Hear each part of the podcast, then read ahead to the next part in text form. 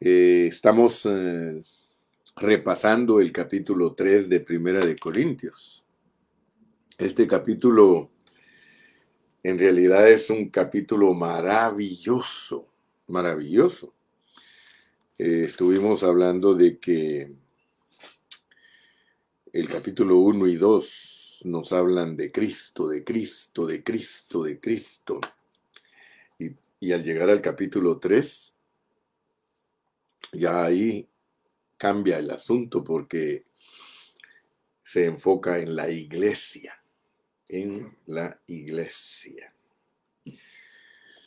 Ayer tuvimos un día muy bendecido. Eh, Dios nos fortaleció, nos saturó de su bendición, nos alimentamos, pero queremos remachar, queremos compactar el mensaje que comenzamos ayer. Y este mensaje tiene que ver con alimentar, con alimentar. Cuando hablamos en la Biblia de alimentar, estamos hablando de dar de beber y dar de comer. Y cuando hablamos de plantar y regar, estamos hablando de que tenemos que crecer. Pero noten ustedes que tanto el alimento como el plantar y regar, ambos son para crecer. El alimento sirve para que uno crezca. El alimento nos da vitaminas. El alimento nos da vida. Por tanto, Queremos en esta mañana entonces hablar de alimentar. Pero también queremos hablar de plantar y regar, porque plantar y regar son para crecer y alimentar es dar de beber y dar de comer, o dar de comer y dar de beber. Qué lindo, ¿verdad? Qué lindo porque cuando nosotros hablamos de alimentar, de beber, de comer, eh, no tenemos que vernos como maestros, sino que tenemos que vernos como mayordomos. Y cuando se trata de plantar y regar, no podemos tampoco vernos como gente que da enseñanzas, sino como agricultores. Esto es bonito. Eh, nosotros los siervos de Dios debemos de aprender eso.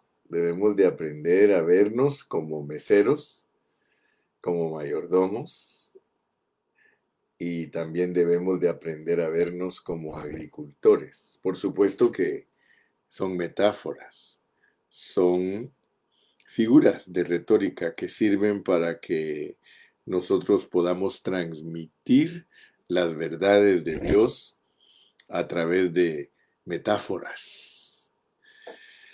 Entonces aquí está el hermano Carrillo en esta mañana saludándolos a todos ustedes. Yo soy uno que sirve comida y bebida. Me gusta cuando algunos hermanos usan la expresión y parece que se les ha olvidado, pero antes todos ponían vamos a desayunar junto con el hermano Carrillo. Vamos a comer junto con el hermano Carrillo. Entonces, quiero que su pensamiento se traslade al plano de ser meseros, al plano de ser agricultores. Y entonces nos vamos a dar cuenta que lo que nosotros hacemos es servir platos de comida y servir eh, vasos con una bebida. Pero no se nos olvide que todo lo que nosotros servimos es Cristo. Nosotros no servimos nada aparte de Cristo. Cuando nosotros hablamos, nosotros le estamos sirviendo a las personas Cristo. Para poder entender esto que estamos hablando, debemos recordar que los creyentes de la iglesia en Corinto tenían muchos problemas, los cuales no se podían resolver dándoles consejos. En Primera de Corintios, Pablo les habla en una forma muy fuerte, muy severa, y les dice que ellos son niños, que ellos son carnales, que son anímicos, les está diciendo ustedes son hombres de carne. La condición espiritual de los corintios entonces era muy pobrecita, no obstante el apóstol Pablo no solo pone al descubierto cuáles son los problemas de los corintios, sino que junto con el diagnóstico les da la medicina, les da la manera de salir de esa pobreza espiritual. Pablo no presenta esto por medio de enseñanzas, sino por medio de maravillosas metáforas, mostrándoles que ellos debían de comer y beber a Cristo. De esa manera podían crecer. Leamos primera de Corintios 3, versículos 2 y 6. El 2 dice, os di a beber leche y no vianda, porque aún no erais capaces, ni sois capaces todavía. Versículo 6. Yo planté, Apolos regó, pero el crecimiento lo ha dado Dios. Así que hoy tenemos algo precioso que ver y por eso es que titulamos el mensaje. Alimentar es dar de comer y dar de beber y plantar y regar es para que las plantas crezcan y den fruto. Amén. Vuelvo a repetir el título de nuestro mensaje de hoy. Nuestro mensaje de hoy es que nosotros alimentamos a los hermanos dándoles de comer y de beber. Y nosotros somos plantadores en los hermanos y regamos. ¿Plantamos qué? Nosotros plantamos la semilla de Cristo en los hermanos y regamos a los hermanos, es decir, los ministramos para que crezcan. Y por eso no perdamos de vista que somos mayordomos, que somos meseros, sí, que somos agricultores. Gloria a Dios, porque eso nos va a ayudar a centrarnos en el propósito divino. Entonces, eh, vamos a ver aquí que eh, hay seis asuntos que son cruciales. Esos seis asuntos cruciales en Primera de Corintios 3 eh, se vuelven una palabra muy apropiada para nosotros. Pablo dice aquí asuntos relacionados a Cristo y no a enseñanzas. Quiero que noten ustedes que Pablo tuvo mucho cuidado cuando ministró a los corintios. Él no estaba tratando de educarlos o de darles más doctrinas. Lo que Pablo estaba interesado era ministrarles la vida de Cristo para que ellos bebieran y comieran, de modo que pudieran crecer y madurar espiritualmente. Entonces el, el pensamiento de Pablo estaba centrado en el crecimiento espiritual de los corintios. Pero para ayudarlos a entender que tenían que crecer, él usó metáforas que ayudan a explicar cómo es que una persona crece en lo natural. En lo natural una persona, un niño, crece cuando le dan comida. Empieza con leche, pero luego le dan vianda para que se desarrolle. Entonces, nosotros tenemos que meternos al pensamiento del apóstol para poder ayudar a la gente a que crezca espiritualmente. Muchos pastores, muchos siervos de Dios, muchos ministros no se preocupan del crecimiento de las personas. Y en vez de eh, aplicar la enseñanza correcta del Espíritu Santo, porque dice que el hombre espiritual acomoda lo espiritual con lo espiritual. Por eso en uno de los mensajes anteriores hablamos que el hombre espiritual habla palabras espirituales para dárselas a hombres espirituales que aprenden a acomodar lo espiritual con lo espiritual. Nosotros debemos de aprender a hablar en metáforas para que los hermanos capten lo que Dios les quiere dar. En la iglesia en Corinto nosotros vemos a un grupo que son filosóficos. Ellos eran personas que ejercitaban mucho su alma porque les gustaba la sabiduría humana. Y por eso ellos introdujeron su sabiduría y su filosofía griega a la iglesia.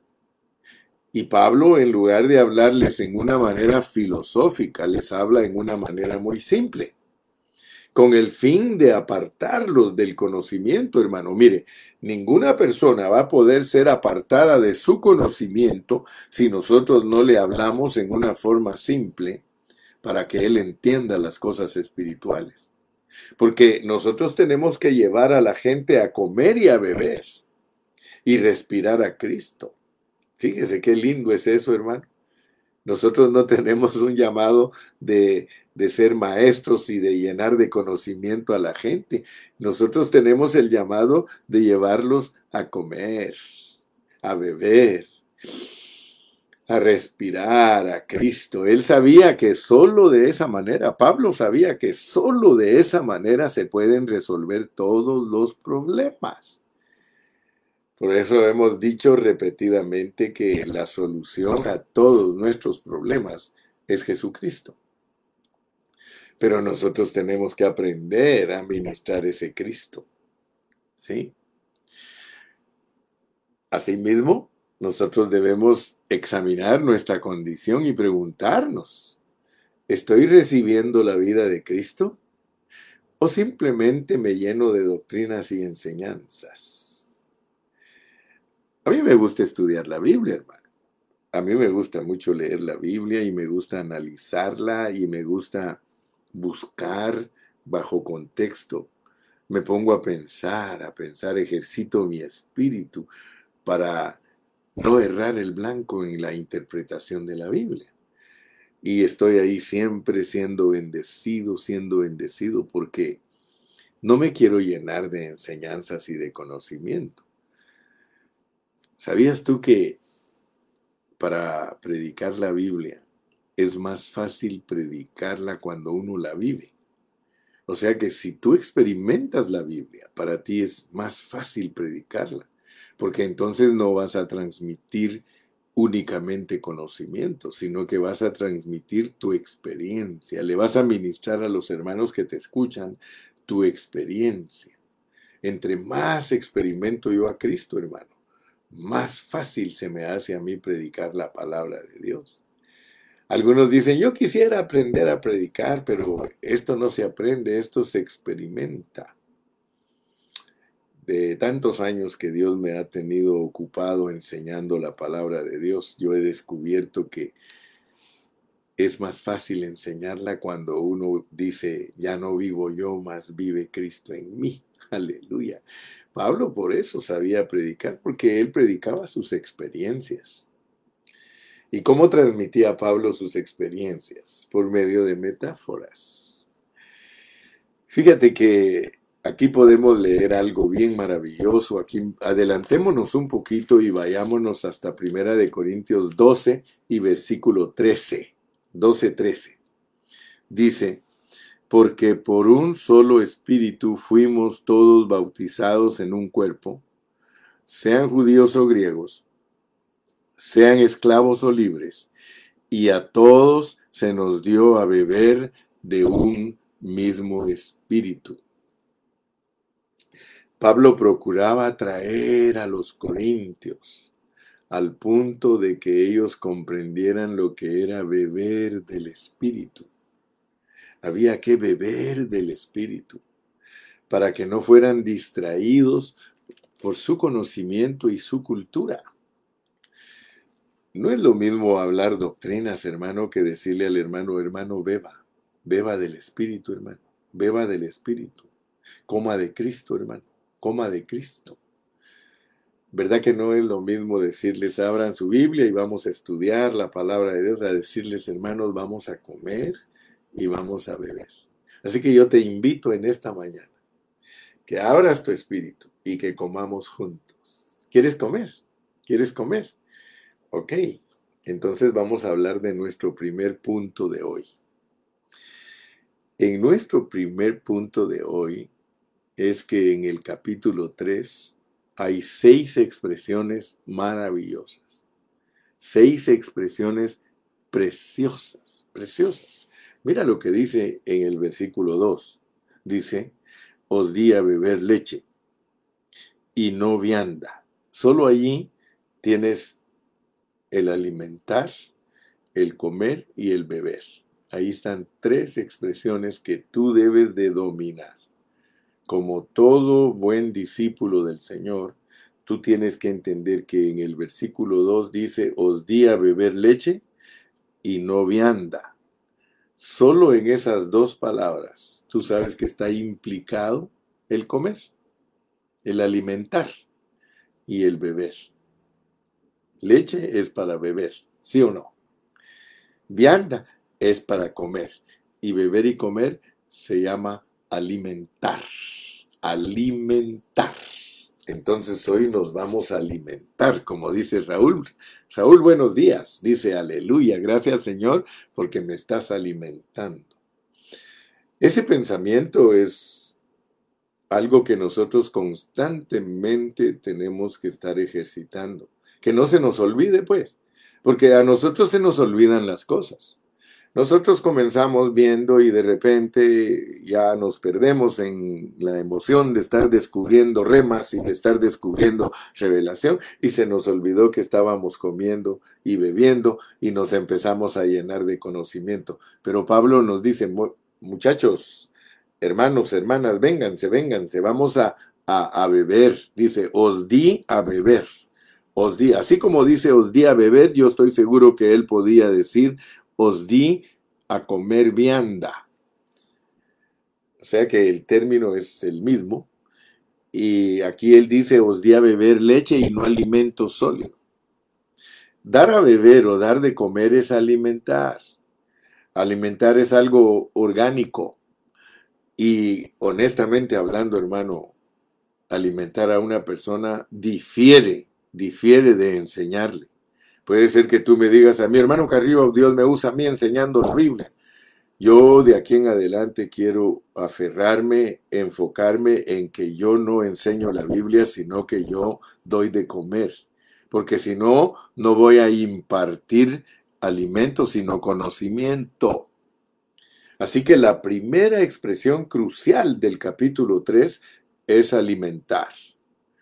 Segundo, allí mismo, en el versículo 2, se menciona la leche, y esto es algo que se bebe. Y también se menciona el alimento sólido, la vianda, que es algo comestible.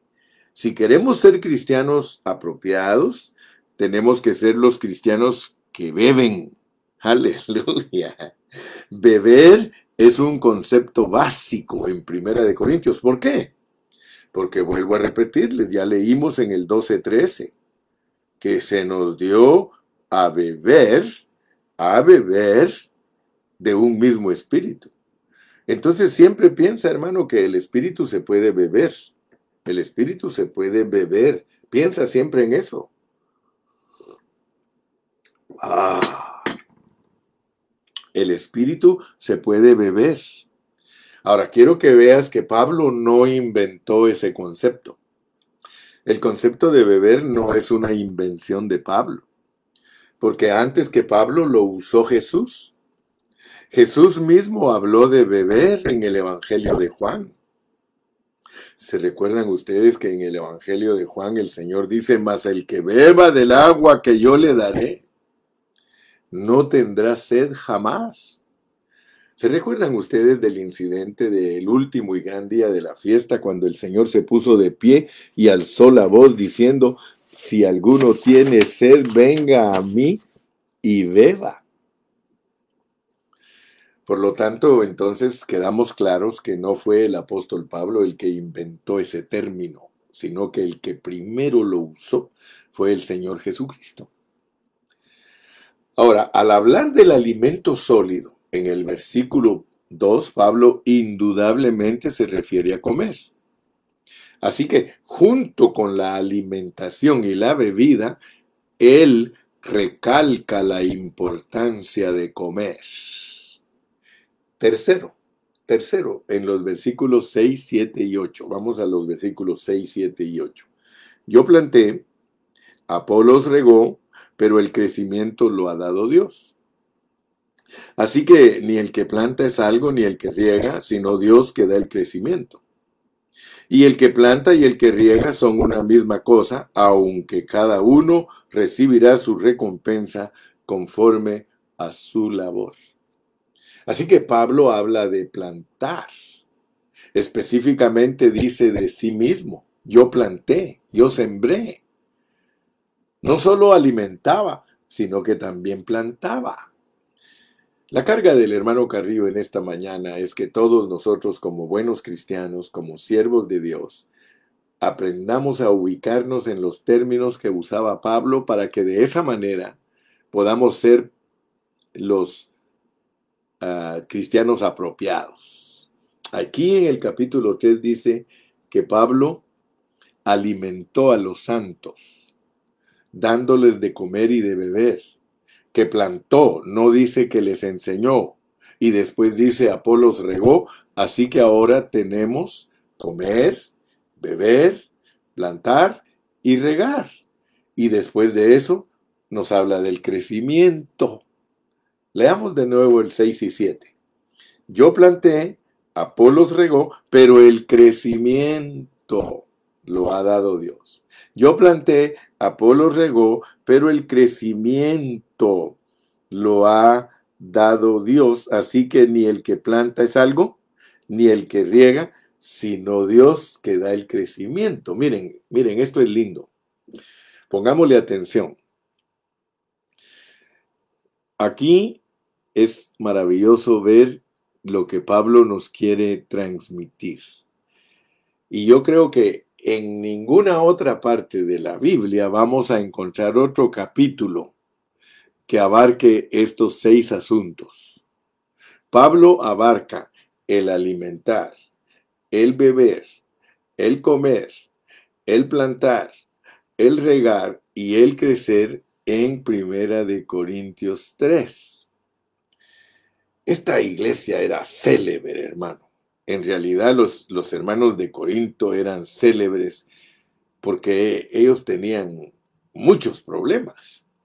Ellos eran carnales, ellos eran niños en Cristo, ellos eran divisivos, ellos tenían celos, ellos tenían contiendas.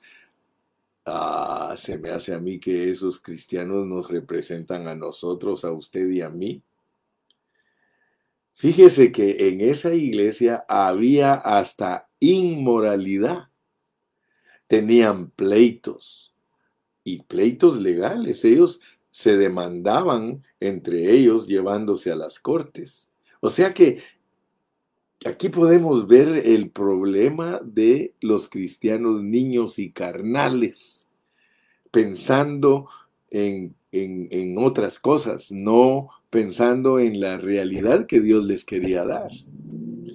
Habían hasta problemas matrimoniales. En fin, hermano, si usted lee todo Primera de Corintios, usted va a encontrar 11 problemas de muerte, 11 problemas bien serios. Sin embargo, hermano, sin embargo, a pesar de que eran un grupo de creyentes muy educados y sofisticados, Pablo les habla en una forma sencilla. Y él los dirige a que experimenten a Cristo como vida.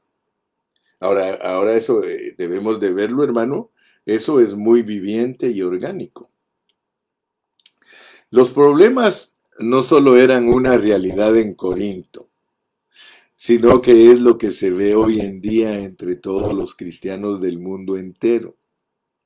Así que esto debe llevarnos a preguntarnos, ¿dónde estamos nosotros?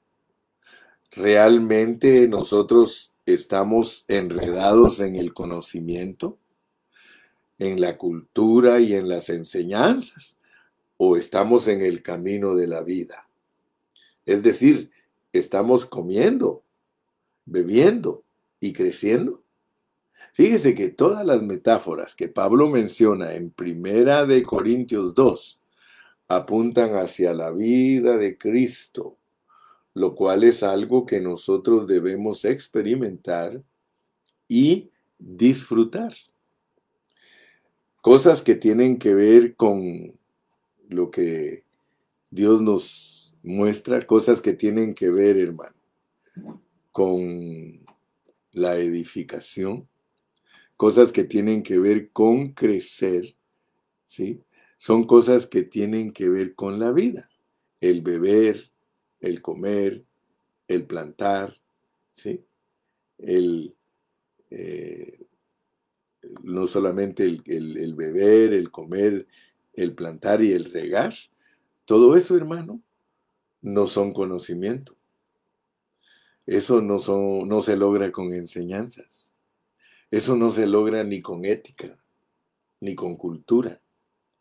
Si nosotros prestamos atención a la secuencia de Primera de Corintios 3, nosotros nos vamos a dar cuenta de que las plantas al crecer pasan por un proceso de transformación y se convierten en un edificio.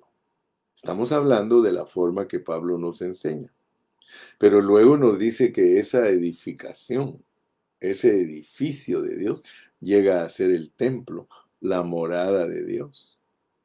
Pero antes de llegar a eso se requería que los creyentes regresaran a comer y a beber. Es muy importante, hermano. Os di a beber leche y no vianda, porque aún no erais capaces ni sois capaces todavía. Pablo estaba alimentando a los, a los corintios. Él no les estaba dando doctrinas. Pablo estaba suministrando alimento para ellos para que pudieran crecer. Cuando nosotros bebemos leche, en realidad estamos ingiriendo comida, algo que nos nutre. Como los niños, como los corintios eran niños, ellos necesitaban ser alimentados con leche. Pedro menciona eso. Ustedes saben que Pedro dice, desead como niños recién nacidos la leche espiritual no adulterada, para que por ella crezcáis. O sea que la leche sí es alimento de niño. Nosotros no estamos eliminando la leche. Si Pablo no hubiese tenido leche, ¿cómo los iba a alimentar a los corintios?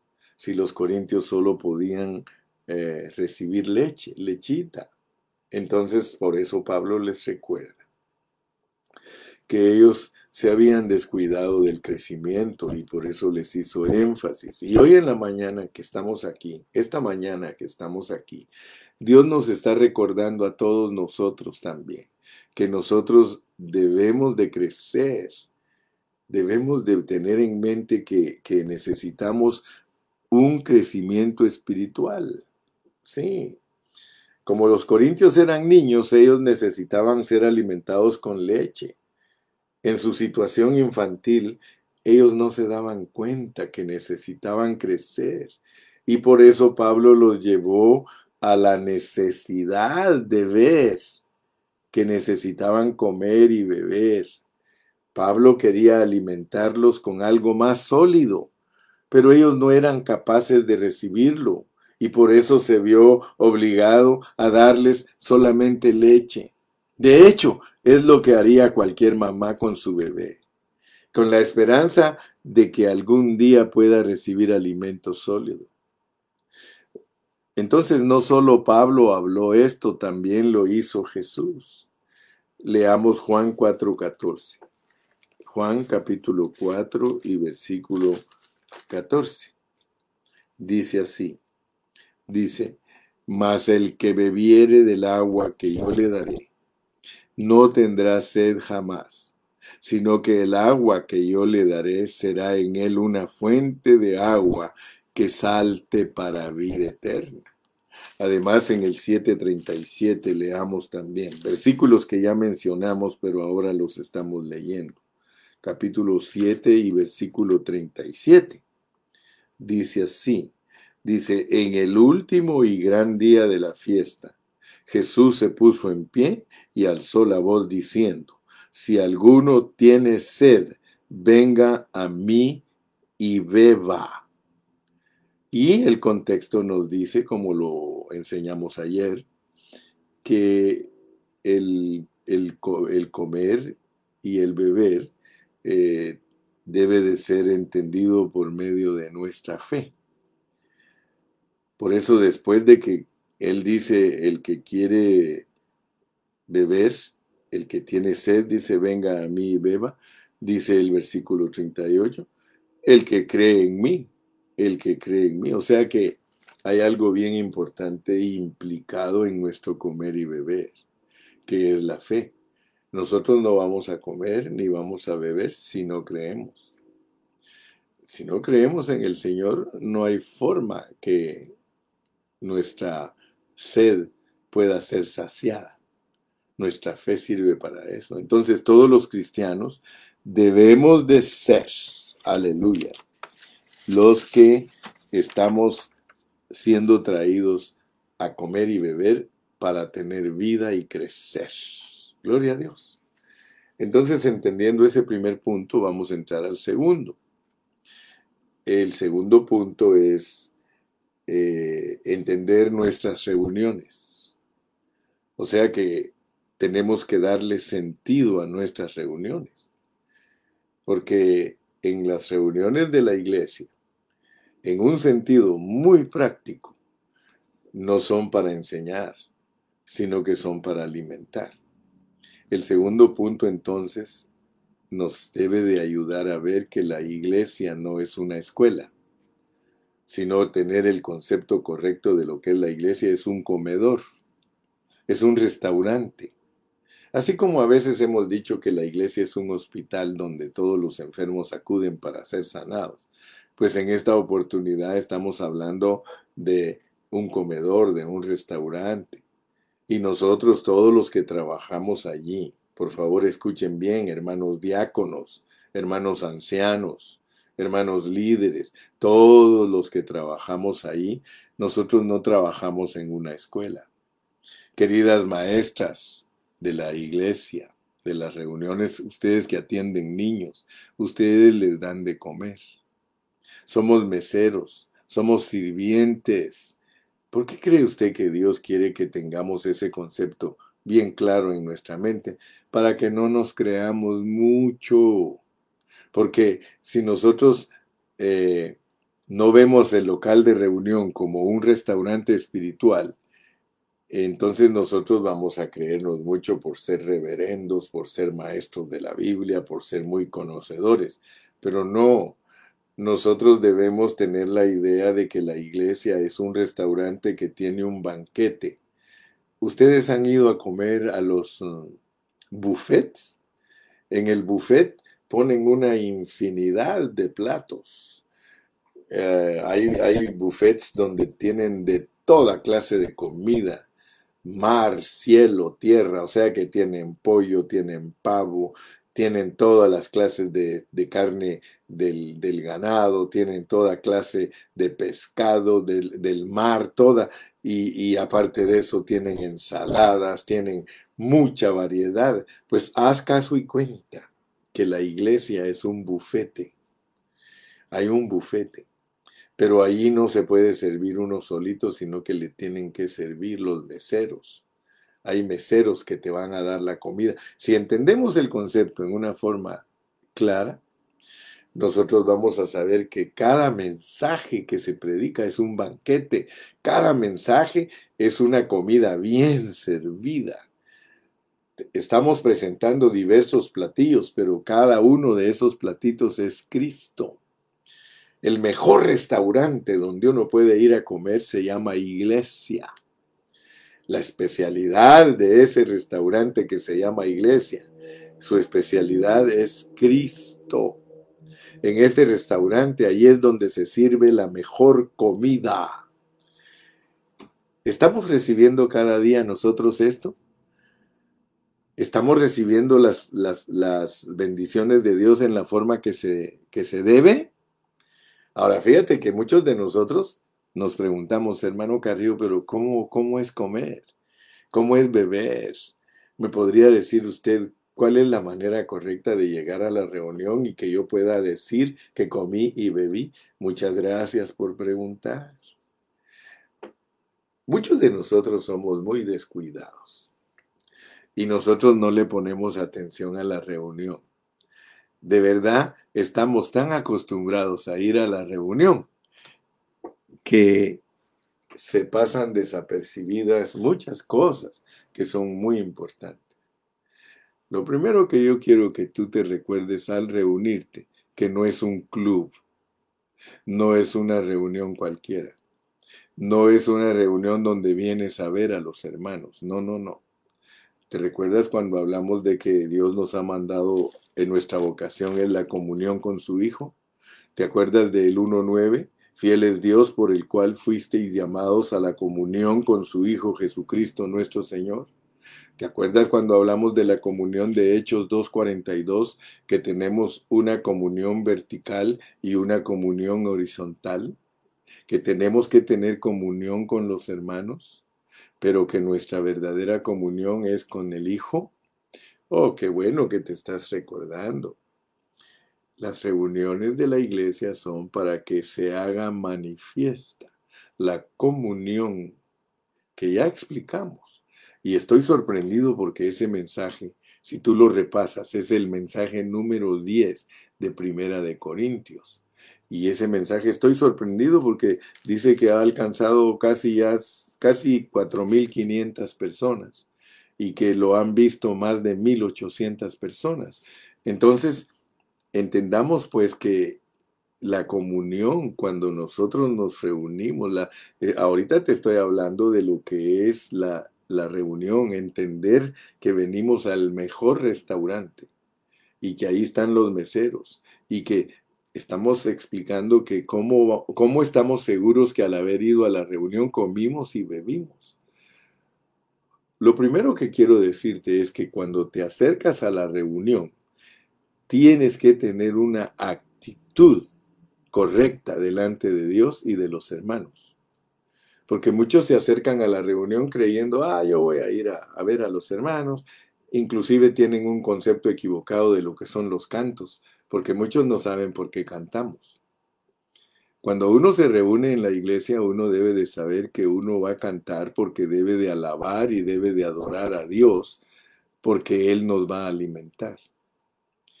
Si tú has puesto atención a los mensajes, yo siempre les he dicho que la alabanza, la adoración es como el rocío que va a caer antes de que caiga el maná. El rocío caía para que la tierra estuviera con una escarchita que protegiera el maná para que no se ensuciara. Lo cual significa que cuando nosotros vamos a recibir el pan del cielo, que es Cristo, la comida celestial, nos debemos de asegurar que haya caído el rocío para que no se ensucie el maná y que lo comamos sin tierra, sin nada natural. Esas son todas las figuras retóricas que sirven para que nosotros entendamos claramente los conceptos de Dios. Entonces, mi amado, cuando tú te reúnes, debes de traer hambre. Ninguno de los hermanos que se acerque a la reunión si no tiene hambre va, va a ser saciado. Si claramente Jesús dice, Bienaventurados los que tienen hambre y sed de justicia, porque ellos serán saciados. Entonces, todos estos versículos son para que tú ejercites tu espíritu y que vayas a la reunión consciente, consciente de que te van a alimentar, de que vas a comer, de que vas a beber. Pero si no levantas ni las manos, no cantas. Por eso te ponen una pantalla con las letras, porque las letras están basadas en la obra redentora de Cristo. Casi todos los cantos hablan del Padre Celestial, de Jesucristo y del Espíritu Santo. Por tanto, tú vas a estar allí repitiendo las palabras. Si tú no cantas, no hay forma que comas. Si tú solo lees en el pensamiento, es como que estás oliendo la comida, pero no te la comes. Si yo entro a la reunión y yo leo los cantos, pero yo no aplaudo, yo no repito las palabras que están ahí en el canto, yo no estoy comiendo. Yo no estoy permitiendo que, que, el rocío venga para que no se ensucie la palabra. Entonces debes de estar bien consciente porque ese es este punto que estoy desarrollando. Debemos de ver que las reuniones de la iglesia en un sentido muy práctico no son para enseñar ni para distraernos, sino que son para alimentarnos, alimentarnos. Salimos de una reunión bien nutridos, salimos contentos, salimos llenos. Perdóname la expresión, pero salimos erutando. Pero si tú no estás consciente entonces de que fuiste al restaurante, vas a salir con hambre. Usted ha visto que los niños por estar jugando no comen. ¿Cuántos de ustedes han visto que los niños prefieren estar jugando que comer? Y después cuando ya comieron todos ellos andan buscando comida. Mami, ¿me vas a dar de comer? Mami, hermanos, no seamos niños, seamos personas conscientes. Sí, estás, estás bebiendo cada día, estás comiendo. Cada vez que nosotros oramos, cada vez que cantamos, cada vez que escuchamos la palabra, cada vez que pronunciamos todas las cosas que están en la Biblia, entonces nosotros no vamos a estar en una sequedad. Vamos a beber y beber y beber, vamos a respirar, vamos a invocar el nombre del Señor, vamos a participar de esa agua que se está dando para, para beber. Gloria a Dios, hermano. Gloria a Dios. Beber y respirar. Pablo no fue el primero en mencionar esto, sino que fue Jesús. Y todas estas cosas no son cosas para la mente todo lo que yo te estoy hablando es para hombres espirituales. El espiritual todo lo examina espiritualmente. Ahora estás entendiendo que el espiritual todo lo, lo, lo, lo examina. Mira, aquí dice, en cambio el espiritual juzga todas las cosas, pero él no es juzgado. Pero el hombre natural no percibe las cosas que son del espíritu porque para él son locura y no las puede entender porque se disciernen espiritualmente. Todo lo espiritual, hermano, tienes que aprenderlo a discernir espiritualmente. Todo te lo dan en enseñanzas visibles, todo te lo, te lo eh, ilustran. Dios así trabaja, Pablo así trabaja, Jesús así trabaja, todo lo que Jesús hizo, todo lo que Pablo hizo, solamente es la ilustración para que nosotros entendamos todo lo espiritual. Así cuando llegues a Apocalipsis, te van a hablar del caballo blanco, del caballo rojo, del caballo negro, del caballo amarillo, te van a hablar de muchas cosas que si no estás entrenado a ejercitar tu espíritu, te vas a llenar de conocimientos proféticos y te vas a llenar de conocimientos que a la larga no te van a ayudar en nada porque nosotros tenemos que estar bien entrenados y estar bien entrenados delante de Dios es comer, beber, plantar, regar, crecer, alimentar. Aleluya. Termino pues, termino el mensaje de hoy diciéndote lo siguiente. Dios nunca te prometió que aquí en la tierra todo iba a ser color de rosa. Escucha bien pues. Jamás Dios nos dijo, todo les va a salir bien. No, no, no, no, no. Jesús dijo, en el mundo tendréis aflicción, pero no temáis, porque yo he vencido al mundo. Fíjate. Nosotros hemos pasado por experiencias difíciles. Todos nosotros como cristianos, especialmente si tú tienes muchos años de ser cristiano, has pasado por situaciones bien difíciles. Yo te entiendo.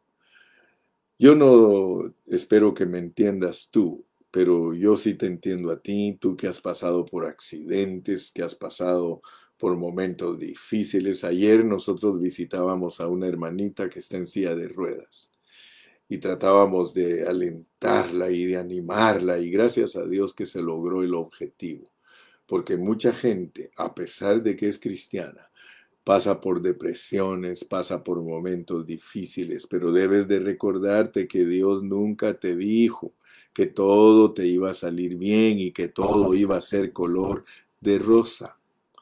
Pero gracias a Dios, ¿te has dado cuenta de algo, hermano? Que todos los cristianos genuinos, aunque tenemos problemas difíciles, aunque hemos pasado por momentos en, la, en, los que hemos creído que todo se nos acabó, ¿Somos personas contentas? ¿Somos personas felices? ¿Te has dado cuenta de eso? Porque tenemos a Jesús. ¿Se imagina usted que aún los demonios se dan cuenta cuando nosotros estamos contentos? ¿Sí? tenemos a Jesús, pero escúchame bien, no un Jesús objetivo, hermano, sino que tú tienes que darle gracias a Dios que ya entendiste que tú tienes un Jesús subjetivo el Jesús que está dentro de ti, el Jesús que vive en ti, el Jesús que vive en mí. Ahora yo puedo alimentarme de Él, ahora yo puedo comerlo, yo puedo beberlo. Todos los días me alimento y me alimento y a otros yo los riego, a otros yo les planto y Dios, aleluya, dice que nos da el crecimiento, aleluya. Nuestra necesidad más grande, hermano, es crecer. Y gracias a Dios, dice aquí que el único que da el crecimiento es Dios. Por tanto, hermano, es imprescindible ser uno con el Dios triuno ser uno con Él, hermano. Esto es una unión orgánica. Antes de predicar, nosotros debemos de orar, hermano. Sí, tú tienes que, antes de predicar, orar. Sí, yo, eh, hermano, yo les dije ayer a, todos ustedes, a los que me escucharon, les dije, hermanos, antes de predicar yo oro y le digo, Señor, quiero que tú hables yo estoy 100% consciente que tú vives aquí dentro de mí. Por eso te pido que por favor hables a través de mí. Habla mientras yo hablo, Señor. Que no sea yo el que hable para que los hermanos no se llenen de conceptos humanos, sino que seas tú el que les hables para que ellos sean alimentados, porque yo ya descubrí por tu palabra que tú eres el único que da el crecimiento. ¿Has notado que la Biblia es específica? Dios no planta ni riega. Yo sembré, Apolo regó. ¿Sabes qué? El crecimiento es el que Él da. ¿Qué te dice esta palabra?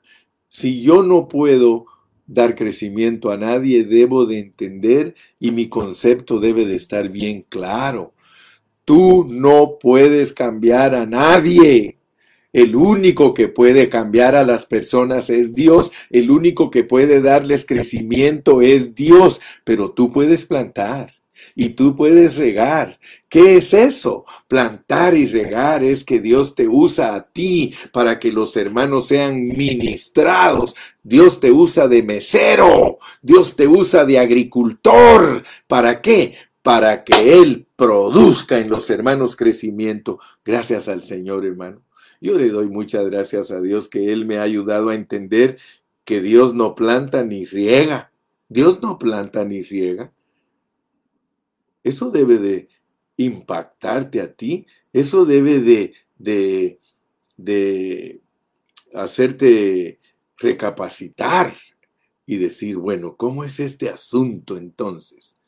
Yo sembré, Apolo regó, pero el crecimiento lo da Dios. ¡Wow! Te está diciendo que tú y yo somos colaboradores con Él, pero Él es la potencia, Él es el glorioso, nosotros únicamente colaboradores que van a ser recompensados. Hermano, eso me trae a mí un alivio tan grande, porque yo por muchas, por muchos años y en muchas oportunidades yo quería cambiar a los hermanos. ¿No te ha pasado a ti que tú quieres cambiar a las personas? Tú quisieras que tus consejos fueran escuchados, hermano. Hace años que dejé de aconsejar. Hace años que lo que quiero nada más es plantar y regar. Plantar y regar. Y si plantar y regar es servir comida, hermano, sirve. Sirve. Mira, me, me impresiona a veces paso por los restaurantes McDonald's y ellos se sienten tan felices que han, de, que han servido 400 trillones de hamburguesas. Yo te pregunto, hermano, ¿cuántas comidas has dispensado tú? Hablando sinceramente, cuando te pones a hablar la palabra, ¿estás consciente que les estás ministrando a los hermanos? Porque nuestra palabra tiene que ser una palabra ministradora una palabra que trae aliento, una palabra que trae gozo, una palabra que trae libertad, una palabra que trae crecimiento, una palabra, hermano, mira, de verdad no pasemos desapercibidas estas lecciones. ¿Sí?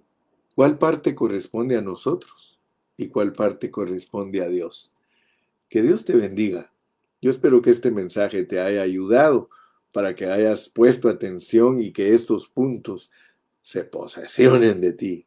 Estamos aquí para alimentar, para alimentar. Sí, tenemos que dar de comer, tenemos que dar de beber, tenemos que plantar y tenemos que regar, porque el fruto de nuestro trabajo es que Dios produce crecimiento. Oh, si algo le gusta a los padres de familia es ver crecer a sus hijos. Pero tú no puedes hacer nada porque tu hijito se estire una pulgada. Los papás que tienen hijos que no crecen, dicen, yo me recuerdo de, de mi mamá, decía, ay, este mi hijo no crece porque decía la tía Leonor, decía, Gilberto entra y sale, entra y sale y lo miro siempre chiquito, entra y sale, lo miro siempre chiquito. Sí, yo me recuerdo que cuando una vez me presentaron a mi esposa, y no se me olvida, ella dice, sí, sí, me caías bien, pero eras bien chaparrito y eso me, pues no, no me frustraba, pero eh, me hacía pensar doble. Pero de repente ni saben qué pasó de repente me estiré. No soy gigante, porque ustedes me conocen, pero no me quedé de una vez chaparrito. Yo no figuro entre los chaparritos. Yo me quedé en un término medio. Y, y no es que por eso le dé gracias a Dios, porque tú que eres chaparrito tienes que darle gracias a Dios. Dios te hizo como Él quiso. Pero pues te lo pongo de ejemplo, que mi mamá se asustó que por muchos años yo no crecía. Y de repente dijo, mi hijo al fin creció al fin crecí. Y ya después que mi esposa me vio que crecí, dijo, oh, este hombre está muy guapo, me voy a casar con él. que Dios te bendiga, Dios te guarde y hasta mañana. Bye bye.